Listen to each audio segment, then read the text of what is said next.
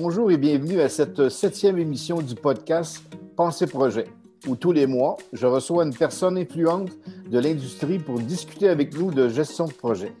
Ici Benoît Lalonde et aujourd'hui à Pensée Projet, nous discuterons sur les approches de gestion de projet, soit l'adaptative, la prédictive et l'hybride.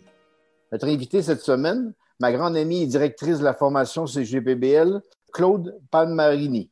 Claude est formatrice et, gestionnaire en gestion de projet depuis de nombreuses années. Elle est reconnue par son haut degré d'autonomie, ses capacités d'apprentissage ainsi que sa force à rallier les équipes dans la gestion de la transformation et ainsi vulgariser les concepts de gestion. Claude, bonjour. Bonjour, Benoît. Claude, aujourd'hui, j'aimerais parler avec toi des différentes approches en gestion de projet.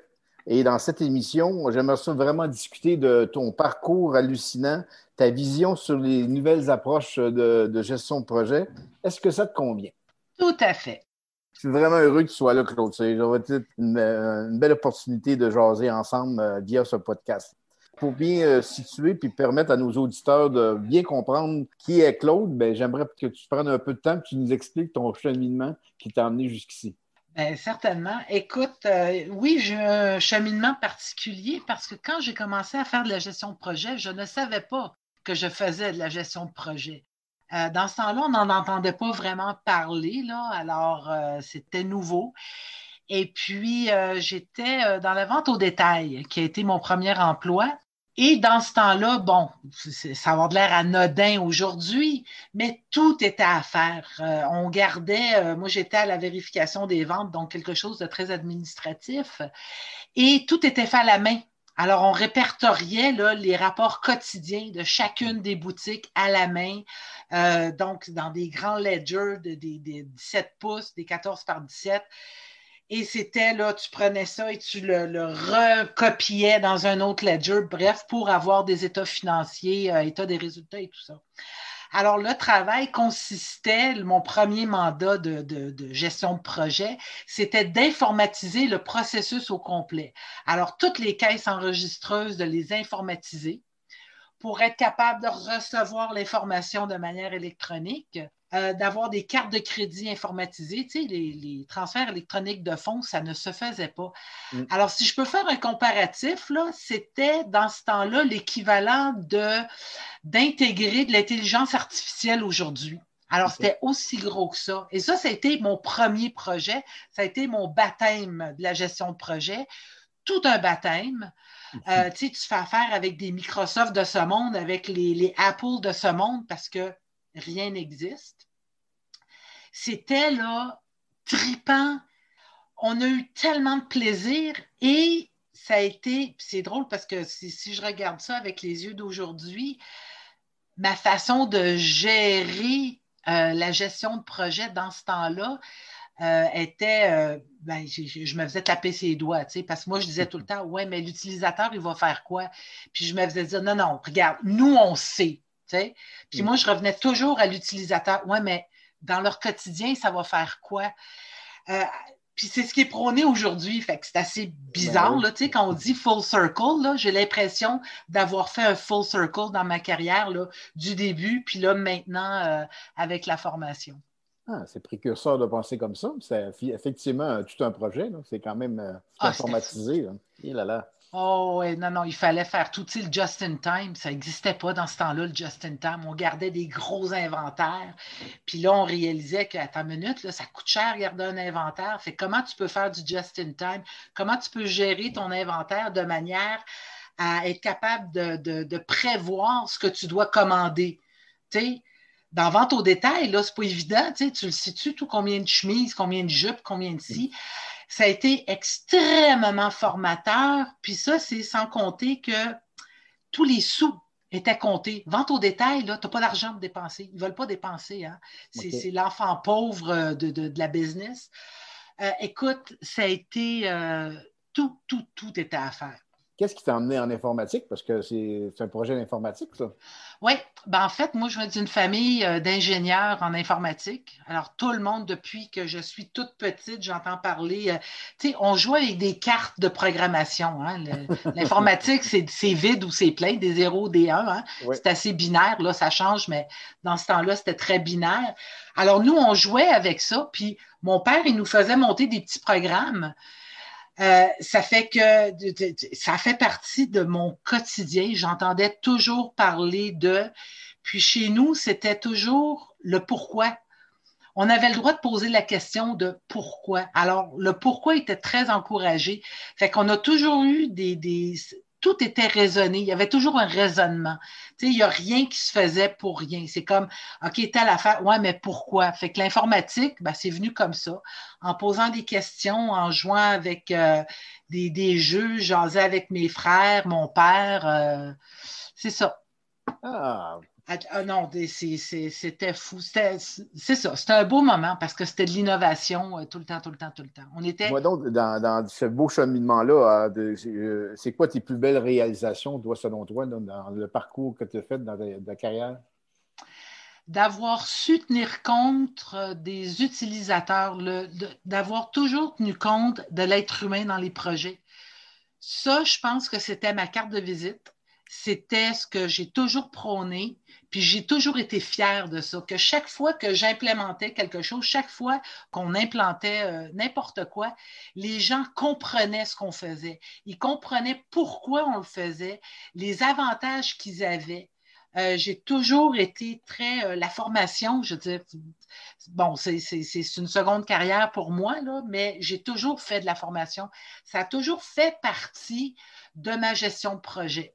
Alors, ça, c'est ce que je suis le plus fier d'avoir eu des implantations qui étaient toujours bienvenues, qui étaient toujours euh, comprises même s'il y avait des cas où est-ce qu'il y avait des grosses, grosses réticences, tu sais, dans le milieu culturel, là, changer quelque chose, c'est pas évident. Mm. Alors, de la réticence, j'en ai connu, mais d'avoir été capable de rallier les gens, leur montrant le, le what's in it for them, ça, j'en suis fier. Et là, là, c'est quand même assez précurseur parce que de penser à l'utilisateur, c'est quand, même récent. Dans, avant ça, c'était moins important de penser à l'utilisateur. C'était le projet en tant que tel qu'il fallait réaliser. que, wow, c'est assez impressionnant, merci. Toi, là, si euh, on nos jeunes, notre relève qui ont plein de potentiel puis euh, plein de vouloir, selon toi, là, ça serait quoi le meilleur conseil que tu leur donnerais? Le meilleur conseil. De s'assurer de ne pas valider le principe de Peters, de s'assurer que les gens aient les compétences nécessaires avant de leur donner des responsabilités, puis de les accompagner si les gens n'ont pas les compétences nécessaires. Il euh, n'y a rien de plus désolant que de voir des gens qui ont un gros potentiel, se faire mettre dans une situation où est-ce que la seule chose qui va briller, c'est leur incompétence. Puis c'est pas leur choix. Alors de faire attention à ça, de bien accompagner les gens, de prendre le temps d'écouter, de comprendre c'est quoi leur intérêt, est-ce qu'ils ont vraiment des intérêts, pas les mettre dans une situation où est-ce qu'ils vont être, euh, où est-ce que ça va être désagréable. C'est le fun, la gestion de projet. C'est vivant, ça t'amène ailleurs. C'est euh, tellement quelque chose de positif et de beau que de mettre quelqu'un dans une situation où est-ce qu'il va voir que du négatif, je trouve ça triste. Alors, c'est ça. C'est de, s'assurer que les gens ont les compétences nécessaires et les accompagner, donner des chances, les laisser se planter. Les laisser faire des erreurs. On parle beaucoup de confiance en soi. Hein. Puis bon, là, je, rejoins euh, les femmes en, en, gestion de projet. Là. La confiance en soi, on entend parler de ça tout le temps, tout le temps. Mais ça, là, ça, se, gagne à force de se relever. Mm. Ah, puis on finit par avoir confiance que, gars, je vais prendre une chance, peut-être que je vais tomber, mais je suis assez forte pour me relever. Puis c'est ça, la confiance en soi. Oui, effectivement. Ah, wow! Merci beaucoup pour ce beau conseil. Puis toi, là, si on avait une chance d'être euh, être un beau magicien puis recommencer, qu'est-ce que tu referais différemment dans, ton cheminement, là, à savoir, ben, j'aurais fait ça autrement? J'oserais probablement plus euh, prendre ma place, avoir moins peur de déranger, Euh, souvent, il y a des décisions que j'ai prises que quand je regarde, je me dis, Colin, j'aurais dû, j'aurais dû plus affirmer puis plus dire non, regarde, voici ce que je pense, voici pourquoi je le pense. Euh, puis, tu sais, on le voit hein, avec le temps, dès que tu as un raisonnement, les chances que tu te trompes sont très minimes. C'est quand tu n'as pas de raisonnement que tu vas te tromper. Alors, c'est. Puis j'en avais du raisonnement, mais j'osais pas. Tu sais, je me disais, ah, eux autres, ils savent plus que moi, je suis jeune, j'apprends. Non, la jeunesse, là, c'est pas, euh, c'est pas un bloquant. Tu sais, au contraire, les jeunes ont beaucoup à apporter. Puis euh, là, je me rends compte parce que, écoute, j'apprends tellement justement avec les jeunes que je, me dis, si moi j'ai intérêt à les écouter, ceux qui, moi quand j'étais plus jeune, ben, les plus vieux auraient eu intérêt à m'écouter aussi, alors j'aurais dû. C'est ça que, que, je ferais différemment. Effectivement, puis c'est vraiment une belle génération. Hein. Tout le monde dit qu'ils sont ci, sont ça, puis je trouve au contraire, moi, que c'est une génération curieuse qui ah! euh, sont, sont, euh, sont extrovertis, sont réveillés. Là, Écoute, euh, la, thématique aujourd'hui, on voulait parler un petit peu des, trois approches que le PMI préconise maintenant. Donc, on parle d'adaptative, prédictive puis hybride. Tu veux-tu nous en parler un petit peu puis qu'on va jaser avec ça? Là? Bien, certainement. Ben, écoute, ma compréhension, parce que je, ne peux que parler que de ma compréhension.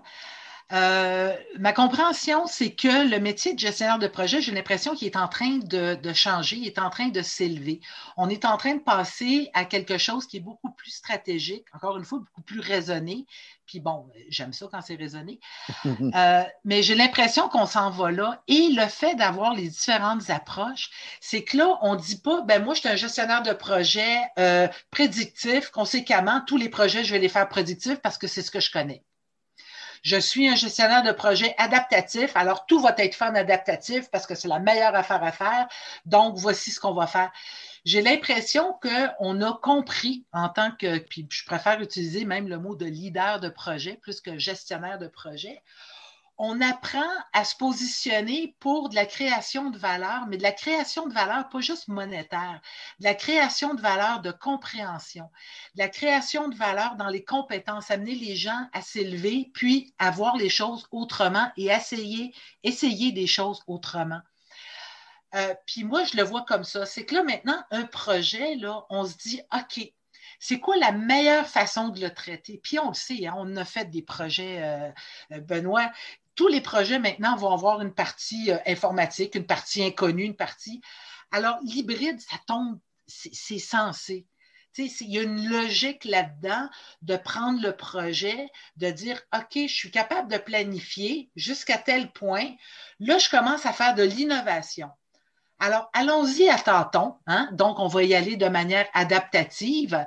Et euh, là, on va créer quelque chose qui va vraiment apporter une valeur, mais une valeur globale dans le projet, plutôt que juste une partie du projet qui va être livrée, puis après ça, bon, on espère qu'on va être capable de mettre les fonctionnalités dedans. Alors, d'avoir cet ensemble-là, je pense que c'est tout à fait logique. J'aime le fait qu'on enlève le mur entre prédictif, adaptatif, on enlève cette notion que tu dois être d'une école ou d'une autre. Euh, c'est vraiment le, de comprendre, là, c'est ça, la pertinence de l'approche, qu'est-ce qu'elle peut t'amener de plus dans la création de valeur. Et c'est là que je vois qu'on s'en va. On parle de principe, alors on parle d'être. Hein. Euh, l'être humain qui devient de plus en plus au centre des projets, malgré que ça a toujours été tant qu'à moi, mais là, c'est plus nommé. Et puis là, avec ces principes-là, bon, on arrive à se dire, bon, ben OK, c'est le résultat, c'est la création de valeur qui compte. C'est pas le chemin. C'est vraiment là où est-ce que tu vas arriver. C'est ça qui est important. Donc, qu'est-ce que je comprends? Ça veut dire que quand on reçoit un nouveau projet, ça va être au leader de projet de choisir la bonne approche pour créer cette valeur-là. C'est ça? Ben, au leader de projet de, de recommander l'approche qui pourrait créer le plus de valeur. Mais on comprend que c'est pas parce que je veux être adaptatif que je peux être adaptatif. Hein. Il y a toute une éducation qui doit être faite à la haute direction. Tu je comprends. tu ne peux pas être adaptatif si la haute direction ben, si la haute direction n'accepte pas de changer et de comprendre les avantages que l'adaptatif pourrait amener. Tu ne peux pas avoir une planification stratégique hyper rigide et dire à tes gens, ben nous autres, on va faire de l'adaptatif, on va le faire comme ça. Ça ne fonctionne pas. Euh, puis ce que je vois présentement, c'est ce manque de cohérence-là qu'on vit. Les gens veulent des choses, mais lorsque vient le temps de mettre les choses en pratique, ça accroche parce que moi, la haute direction, je ne veux pas nécessairement changer parce que je suis confortable dans mes chaussures. Alors là, ils vont devoir casser une autre paire de chaussures dans lesquelles ils vont être aussi confortables, puis qui vont durer probablement plus longtemps, parce que ça va être un meilleur cuir. Hein? Fait que, tu sais, il faut, y a beaucoup, beaucoup, beaucoup d'éducation à faire.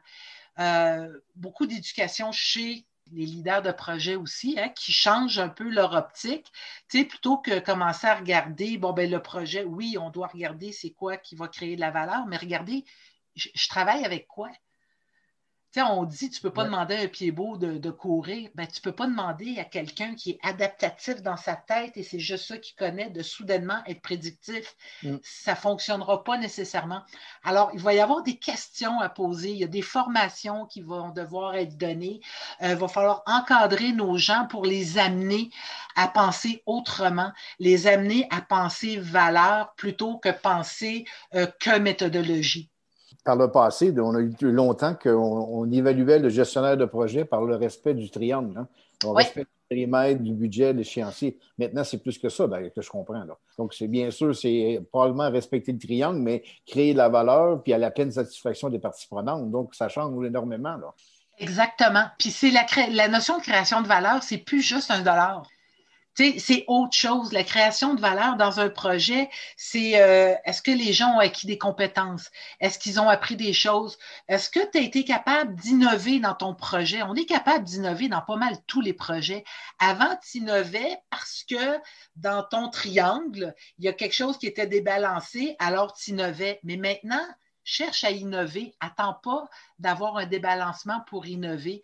Alors, c'est c'est une approche qui est différente, c'est une approche pour l'innovation que je trouve très intéressante parce qu'on se donne le droit d'essayer des choses et on prône l'essai des choses. Ça, je trouve ça vraiment le fun pour quelqu'un de, qui aime l'innovation. Si quelqu'un n'aime pas l'innovation, c'est sûr que mm. ce ne sera peut-être pas pour lui.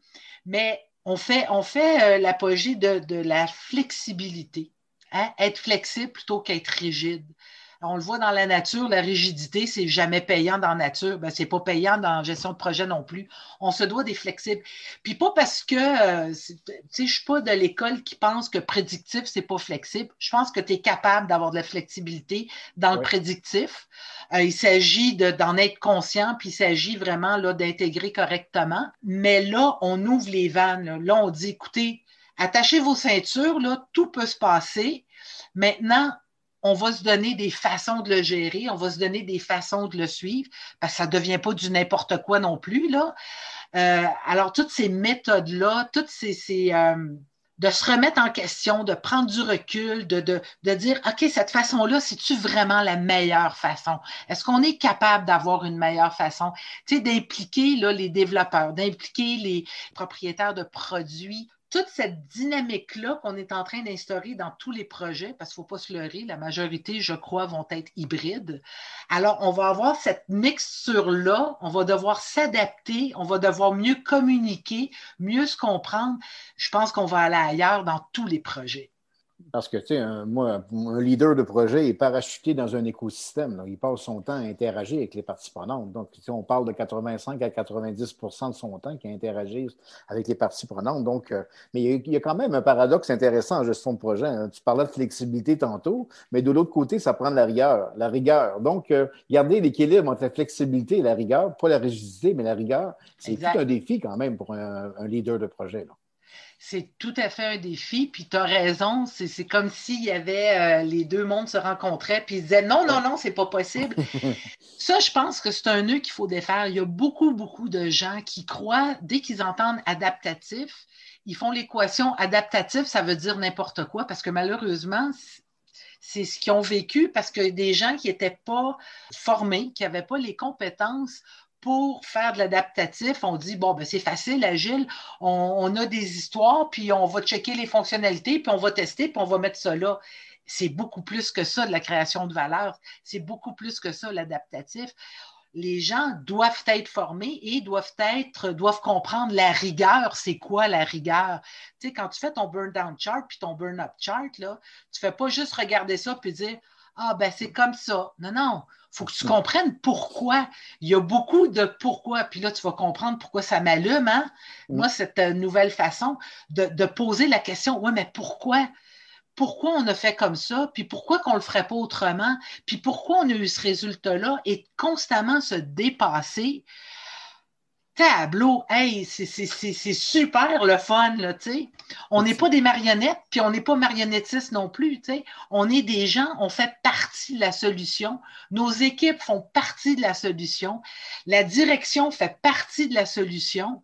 Et notre rigueur à donner l'information va faire en sorte que les gens vont s'engager, vont vouloir euh, être présents, vont vouloir faire partie du trip qu'on va être capable de créer. Puis tu parles de, de, les parties prenantes, on parle presque plus de l'acceptabilité sociale. Elle est toujours là, bien entendu. Mais là, on commence de plus en plus à parler d'inclusion sociale. Puis ça, moi, j'entends ça, puis je, je suis heureuse parce que l'acceptabilité sociale, c'est correct, mais l'inclusion sociale, c'est ailleurs. Effectivement. Effectivement, mais j'aimerais ça aussi euh, parler un petit peu de, formation, Claude. tu sais, euh, là, on parle de trois types de méthodologie. Faut-tu qu'un nouveau leader de projet maîtrise euh, son PMP, qu'il soit ACP, qui parce que là, on voit que ça explose le côté discipline agile, hein, le DSM, le DSSM, le ACP, puis SAFE, etc. Donc, on voit que ça explose le, nombre de certifications qu'on va aller chercher un peu. Là. Il me semble que c'est un petit peu mélangeant pour euh, quelqu'un qui rentre en gestion de projet. Effectivement, c'est assez mélangeant. Moi, je pense qu'ils ont vu qu'il y avait des lettres de l'alphabet qui n'étaient pas utilisées, fait qu'ils en ont rajouté. Écoute, les certifications, là, c'est, génial. Là. Je suis pour les certifications. On ne peut pas être contre la vertu. Hein, on s'entend. Euh, gestionnaire de projet, est-ce qu'il doit être euh, expert partout? Moi, je pense qu'il doit comprendre avant tout. Il doit comprendre quand est-ce qu'une approche euh, prédictive est, pertinente, quand est-ce que l'approche hybride va être pertinente, quand est-ce que l'approche adaptative va être pertinente. Aller chercher les certifications, oui, ça va aider à comprendre. Alors, bon, encore une fois, on ne peut pas être contre la vertu, mais je pense que c'est oser poser des questions et euh, écouter. On va devoir écouter beaucoup plus qu'on écoutait parce que là, on n'arrive pas avec la solution. On arrive avec des possibilités. Et c'est les gens qui font partie de l'équipe qui, eux, ont les solutions. C'est eux, avec leur expérience, avec leur bagage, euh, qui vont pouvoir nous aider à concrétiser le projet. Et c'est de, de mettre notre ego de côté quelque part hein, et d'être plus à l'écoute. Je pense que ça va être plus là la, la clé, mais certainement, il faut comprendre si on ne comprend pas c'est quoi une approche euh, adaptative, euh, ben, on ne pourra pas challenger, on ne pourra pas, et on doit challenger. On peut pas, on n'est pas des gobeurs, là, on ne prend pas tout à, l'aveugle. Il faut qu'on soit capable de challenger, il faut qu'on soit capable de se faire challenger. Et ça, ça passe par la compréhension. Et la compréhension, ben, ça passe souvent par euh, l'éducation, par des certifications. Tu sais, depuis, euh, tu sais, je fais assez longtemps que je suis euh, dans, ce milieu-là. On a toujours eu les écoles de pensée. Est-ce que ça prend un spécialiste ou un généraliste gérer un projet? Donc, euh, selon toi, le futur leader de projet, faut-il qu'il soit spécialiste ou généraliste? Je pense pas, puis je, je non, je pense pas. Le, spécial, ben là, ça dépend spécialiste en quoi, là, on s'entend, mais je le vois quand je forme des chercheurs, par exemple. Hein, les chercheurs, on comprend que c'est des spécialistes dans leur milieu, puis ils ont de la misère à faire de la gestion de projet parce qu'ils se collent toujours à l'arbre. Ils ont de la difficulté à voir l'ensemble d'eux.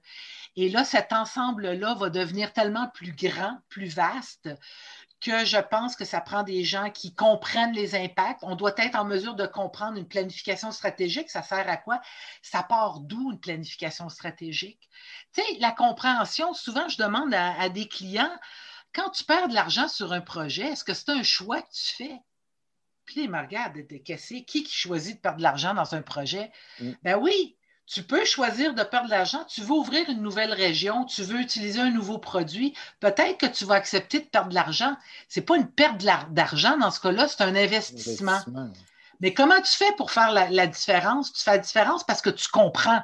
Tu comprends la stratégie de l'entreprise, tu comprends la vision, tu comprends ce que ça prend réaliser, tu comprends la gestion de projet et tu comprends la gestion par projet. Un spécialiste, j'ai l'impression qu'il va, c'est ça, trop se coller à l'arbre. Alors, je préfère les généralistes, mais les, généralistes, là, qui n'ont pas de hier, vraiment qui sont comme ça et qui sont parfaitement conscients qu'ils sont généralistes et qui vont s'entourer d'experts. Et ces experts-là, quand je les ai autour de la table, je me tais, je les écoute. Mm. Puis je pose des questions pour comprendre, mais, mais je les écoute. Puis à date, ben, écoute, ça marche bien quand on fait ça. Donc, un projet qui euh, pourra avoir plusieurs lots. Puis euh, dans le, lot 1, on le fait en hybride. Le lot 2, on pourra le faire en traditionnel. Le lot 3, on pourra le faire en agile. Donc, c'est la résultante de ces trois lots-là qui va faire le succès du projet. Exactement. Exactement. Puis ça va être notre compétence à identifier justement l'approche la plus appropriée pour, euh, pour faire les différents lots dans un projet. Toi, Claude, avec l'expérience que tu as, c'est quoi, euh, c'est, quoi les enjeux ou l'avenir de la gestion de projet? Qu'est-ce qui nous pend au bout du nez dans le futur? Bien, de retrouver notre X. Carrément. De, retrouver notre position en tant que leader de projet, euh, d'apprendre à plus écouter, et d'apprendre à être plus stratégique en concevant que la valeur, c'est pas un signe de piastre.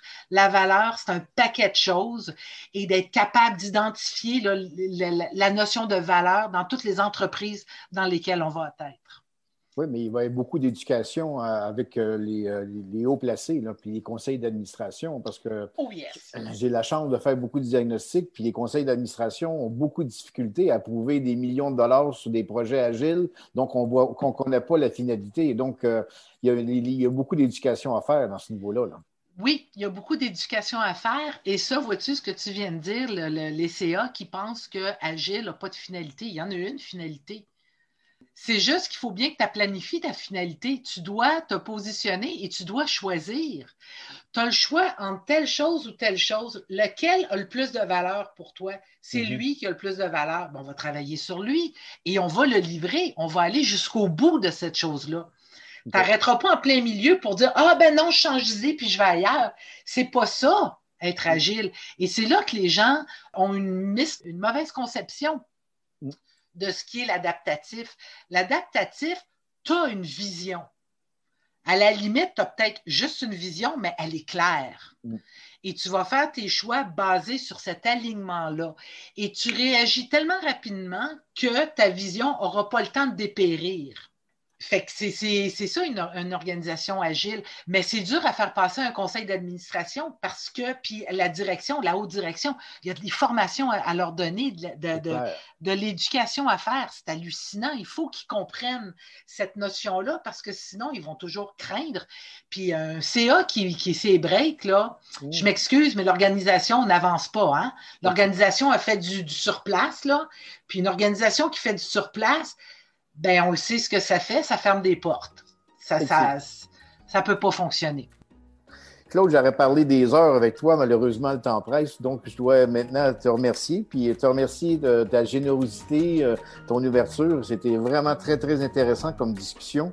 Et euh, euh, en plus de remercier Claude, je vous remercie, chers auditeurs, de nous être fidèles. C'est quand même sept mois que vous nous suivez et, je, et je vous invite à notre prochain épisode ça va être avec M. Robert de Rome sur l'intelligence émotionnelle. Donc, euh, c'est, ça a une partie de plus en plus importante euh, en gestion de projet aussi, hein, l'aspect humain qu'on parlait tantôt avec Claude. Donc, euh, on va parler de ce sujet fort intéressant.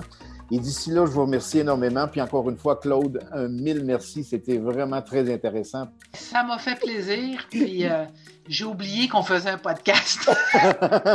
j'ai eu du fun.